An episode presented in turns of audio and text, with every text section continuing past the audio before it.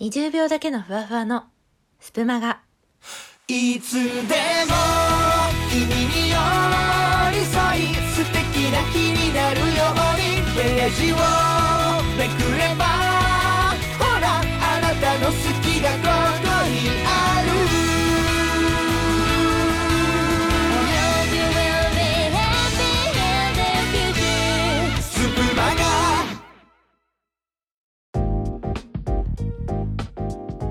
11月12日金曜日。皆様いかがお過ごしでしょうか？毎日あらゆるジャンルを日替わりでお届けする総合エンタメ番組スプーンマガジン略してスプマガ。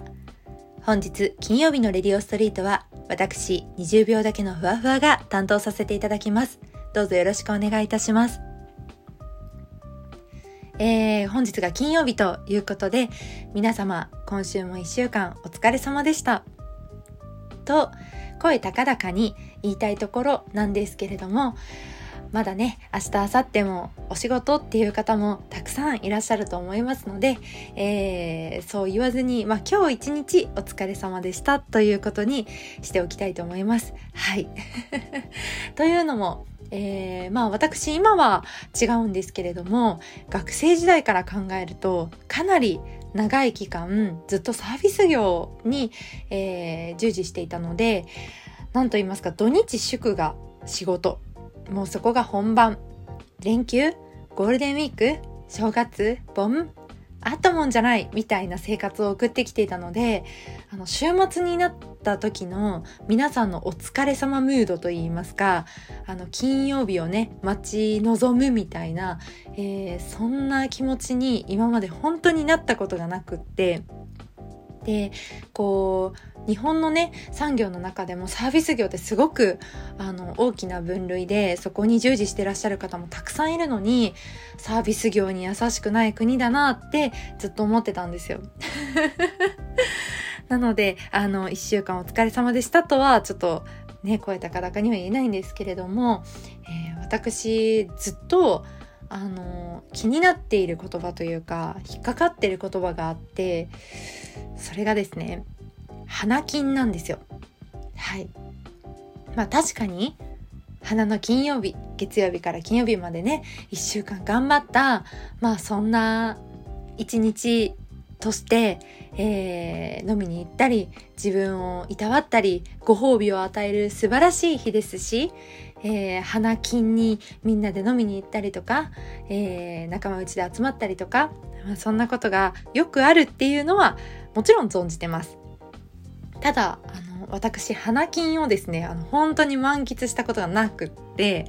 であのハッピーフライデーっていう言葉が一時期社会現象になってその金曜日は早く帰りましょうとか、まあ、そのハッピーフライデー割引みたいな感じで、あのまあ、その日安くお酒が飲めたりとかみたいななんかご時世があったんですよね、まあ、覚えてらっしゃる方もいるかもしれませんが、まあ、その恩恵を受けれなかったうちの一人でで当時うちの職場ではそのハッピーフライデーを本当にブイブイ言ってたんですよ。あの心が狭いなと思うんですけどいやハッピーフライデーはわかると。ただハッピーフライデーを楽しめない人たちのために他の曜日にハッピーを作るべきだみたいな 感じのことをね誰に向けるわけでもなくあのみんなでやいやい言い合ってましてで当時私たちの職場は火曜日が定休日だったので、えー月曜日の夜にですねあのハッピーマンデーとあと花金をもじった花月という あのあのこれを言うとねあの本当に職場の人がいたらバレそうなんですけど花月というワードを生み出して、えー月曜日の夜にあの盛大にこう飲んだり食べたりして騒ぐっていうのをやってました。一時期はねその鼻月がブームで本当に職場巻き込んでみんなでこうあの飲みに行ったりワイワイしてたのが今となっては本当に楽しかったなと思う思い出です。で花月もですねあのハッピーマンデーもコロナになってからあのぱったりなくなってしまってなかなかねみんなで飲みに行ったりっていうことができなくなっちゃったんですけどそれでもオンライン花月をしたりするぐらい、えー私たちにとっては大切な一日でした。なので皆さんにとってね、花金だけじゃないと思うんですけど、花月とか、あの、私たちが勝手に作ったね、そういう日みたいに自分のご褒美デーを設けてみるのもいいんじゃないかなと思います。なので、えー、今日がそんな特別な一日であればいいなという思いと、えー、皆さんの人生の中にまたさらに特別な一日が増えるといいなという思いで今日もお話をさせていただきます。どうぞよろしくお願いいたします。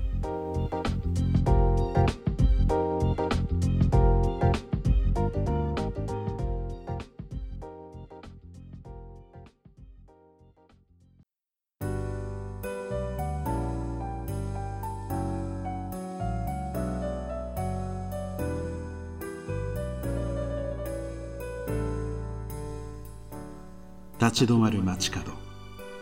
通り過ぎてゆく街角。そこにあなたが。レディオストリート。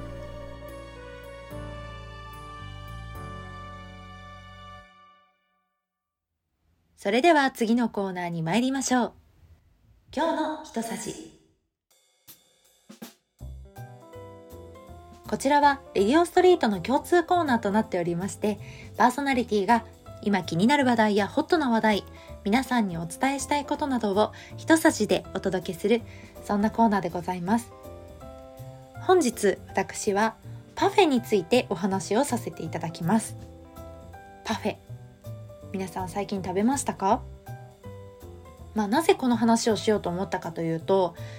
最近めちゃくちゃ美味しいパフェを食べたんですよね。本当に美味しくて、や今ね音声越しにこう口元のにやけがあの伝わってることと思うんですけれどもなかなかあのパフェを食べる機会ってなくってで食べたいねっていう話から、まあ、調べてパフェの専門店に行ってきたんですよ。で私たちが来店した時には、まあ、6種類ぐらい種類があったんですけどあのそれぞれにテーマとか世界観とかもうこだわりがすごくて本当にもうどれを選ぶかっていうところからまず迷ったんですね。で実際に出てきたパフェを見るともう何て言うんですかスイーツって呼ぶよりは造形物みたいな あの本当にすごいことになっていてであの食材もそうですしあとお味もそうですしあのねこれは何だとか あと今こんな味がするとかをあのやいやい言いながらねあの楽しく食べて大満足だったんですけれど、まあ、思えばちっちゃい時からパフェ好きなんですけどパフェのことあんま知らないなと思ってはい今回調べてみるに至りました。まずパフェという言葉、まあ、口に出すだけでね体から力が抜けちゃいそうな言葉なんですけど、まあ、語源はフランス語のパルフェ、まあ、完全なという意味の言葉からこう来てるそうですね。まあ、確かにフランス語って大体体の力が抜けそうな感じの発音なんであーはんって感じだったんですけど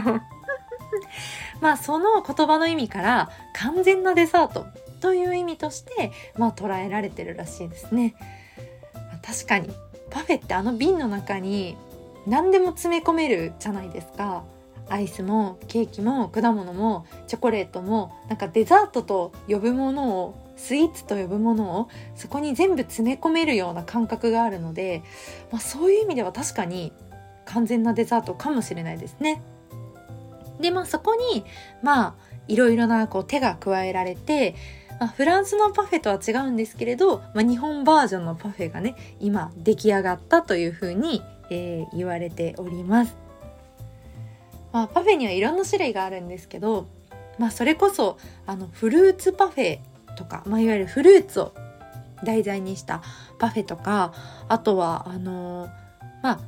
チョコレートとかヨーグルトとかプリンとかもともとあるデザートを元にしたパフェもあるんですけど、えー、どうやらですね、えー、とんかつパフェとか えー、ちくわパフェとか 野菜パフェみたいなあのスイーツじゃないパフェと呼ばれるものも多く存在するらしいです。はい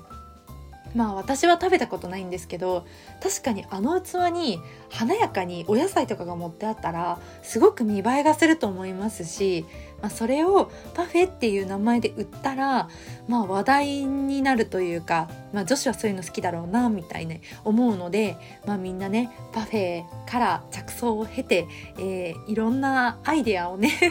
生み出してってるんだなっていうふうに感じました。えー、私がこの間食べたパフェはあのすごく縦に長いパフェだったんですけど、えー、なんかパフェを食べる時のワクワク感というかとっておきだなって思うことが私一つあってそれがあの細長いスプーンなんですよ。わかりますか？あのパフェでしか使い道がないスプーン。まあ理科の実験でなんか似たような小さじみたいなあの細長い小さじみたいなのをねあの使うことはあるかもしれないんですけどあの食器界の中でパフェにしか使わないスプーンが存在してるっていうのは私は結構特別だなっていうふうに思っていてあの細長いスプーンであのそこの方までねあのこうほじって 言葉が汚いですね、えー、すくい上げて楽しむっていうのが、えー、パフェの醍醐味だなって思っています。ちなみにこの間いただいたパフェは、えー、底の方がですねプリンになっていて一番下にカラメルソースが敷き詰めてあったんですけれどもそういいパフェ屋さんだったんでコーンフレークじゃないんですよ。そうもうねそこが素晴らしいところですよね、まあ、コーンフレークがジャキジャキ入ってるパフェも嫌いじゃないんですけどまあミルクボーイも言っていたようにこれ以上コーンフレークの量が増えるなら、まあ、私も動くよと思っていたのではい、えー、そのカラメルソースがですねあの通常のカラメルソースの6倍ぐらいの濃厚さなんですよ。ただなんか苦くないというかくどくないというかすっごいピュアなカラメルソースなんですけどその味のいいところ。だけを本当に凝縮してソースにしたみたいな、えそんなカラメルソースがね下に敷き詰められてあって、え最後まで堪能できました。はい。なんかパフェの情報薄いなって思うかもしれないんですけどえちょっと私のこの気持ちの高ぶりが伝わってると嬉しいなと思います。えパフェ専門店最高だったので皆さんもお時間ある時によかったら行ってみてください。以上今日の一さじのコーナーでした。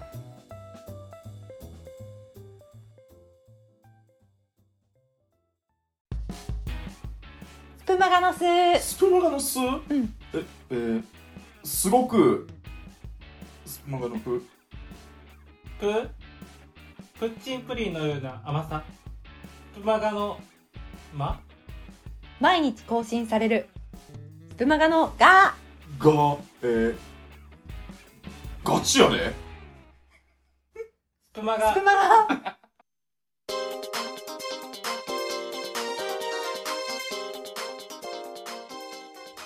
さてお届けしておりますレディオストリート。エンディングのお時間となりました。皆様お楽しみいただけておりますでしょうか？えー今ですねなかなかこうスプーンの中で個人的な活動ができていない期間になっていましてこう個人のキャストだったりとかライブ配信っていうのをほとんど行っていないんですね。なのでこういうふうに定期的に皆さんのお耳にかかれるのはこうスプマガに参加させていただいているからなんですけれども、えーここで皆さんとコミュニケーションが取れたり、えー皆さんに聞いていただけるような、えー機会をいただけていることが改めて本当に嬉しく思います。いつも聞いてくださっている皆様本当にありがとうございます。えー季節もね移ろいでいきもうすぐ師走と呼ばれる月に突入するわけなんですけれども、えー毎年ですね本当に年末ってバタバタするんですよね。はい。なんでですかねどれだけ備えててもなんでかバタバタするんですよ。まあそれはこう気持ち的な焦りがあるのかそれとも世間的な、まあ、そういう年の瀬に向かっていくような風潮に飲まれているのか、まあ、それがちょっとわからないんですけれども、えー去年はまだ転職前で、えー社畜をしておりましたので いい意味でですよ。いい意味で社畜をしていたので、えー31日ももちろん出勤をしていまして直属の上司は家庭があったのでもう帰ってくださいって言って もう家族と過ごしてくださいって言ってあの31日に事務所に一人ぼっちでですね、えー会議資料を作ったりとか。みんながやり残した仕事を、えー片付けたりしながら、えー昼過ぎにですね、えー職場にお礼を言って出て、えまあ、1日だけお休みをいただいて、え2日の朝にはですね、え朝一番に事務所の鍵を開けて出社するという、えそんな生活をしたんですけれども、まあ、今年はですね、あの仕事が変わりまして職場環境も変わったんですけれどスプマガの中でもお話をしたように人生で初めてゴールデンウィークやお盆を経験をしておりましてこのままの調子でいくと年末年始も経験することになるんだろうなっていうふうに思っているので一体何をして過ごそうかっていうことだけを考えています。はいただ大好きな文房具の、えーセールに行ったりとか福袋を買ったりしようかなって そんなことしか考えてません。はい。いやーなんか一回でいいからおせちをねちゃんときっちり作ってみたいなっていう思いがあるんですけど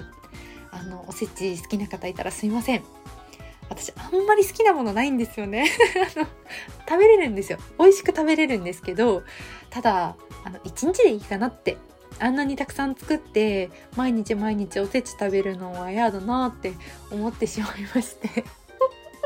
だからあの誰かの家に行っておせちを作るお手伝いとかがしたいですね。はい。もしうち作るよっていう方いたらお手伝いに行こうかなと思いますので呼んでください。はい。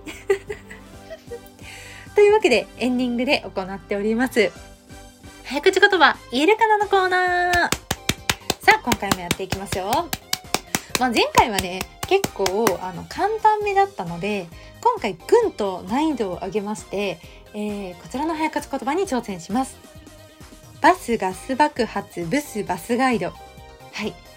まあ、これね有名な早口言葉なんですけど、まあ、前回前々回に比べたら結構ぐっと難易度が上がってるんじゃないかなと思います。ただ任せてください。バッチリ。言いますんで。はい。というわけでいきますよ。せーのバスガス爆発ブスバスガイドバスガス爆発ブスバスガイドバスガス爆発ブスバスガイド。あすごい言えた。あすごい。ええすごい。あー。あちょっと。すいません。あのー言えると思ってなくて今驚きの方が勝ってます。はあどやって言おうと思ってたんですけどびっくりした。言えちゃった。ほらね。やっぱり。ああこれで私が早口言葉マスターっていうことがもう皆さんに伝わりましたよね。こんな企画やらなくても。滑舌がいいふわふわさんとして皆さんに認識していただけるんじゃないかなと思います。というあの無理やりな締めくくり方をするんですけれどもちょっとあの今日びっくりしてるのであのこれ以上のコメントは控えさせてください。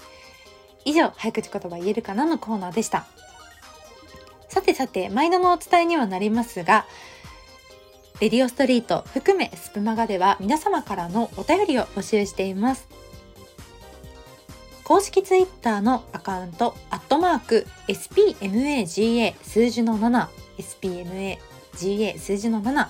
こちらのアカウントの固定ツイートより誰でもお気軽にご投稿いただけますのでパーソナリティに聞いてみたいこと。あとは番組の中でねコーナーをやってる方もいらっしゃいますのでそのコーナーに当てたお便りなどをぜひご投稿ください。お待ちしておりますのでよろしくお願いいたします。それでは改めましていつも聞いてくださっている皆様本当にありがとうございます。いいねスプーンコメント本当に嬉しくて一つ一つ大切に受け取らせていただいております。えまた皆様とこうやって楽しい時間をシェアできることを楽しみにしています。本日のお相手は20秒だけのふわふわでした。またね。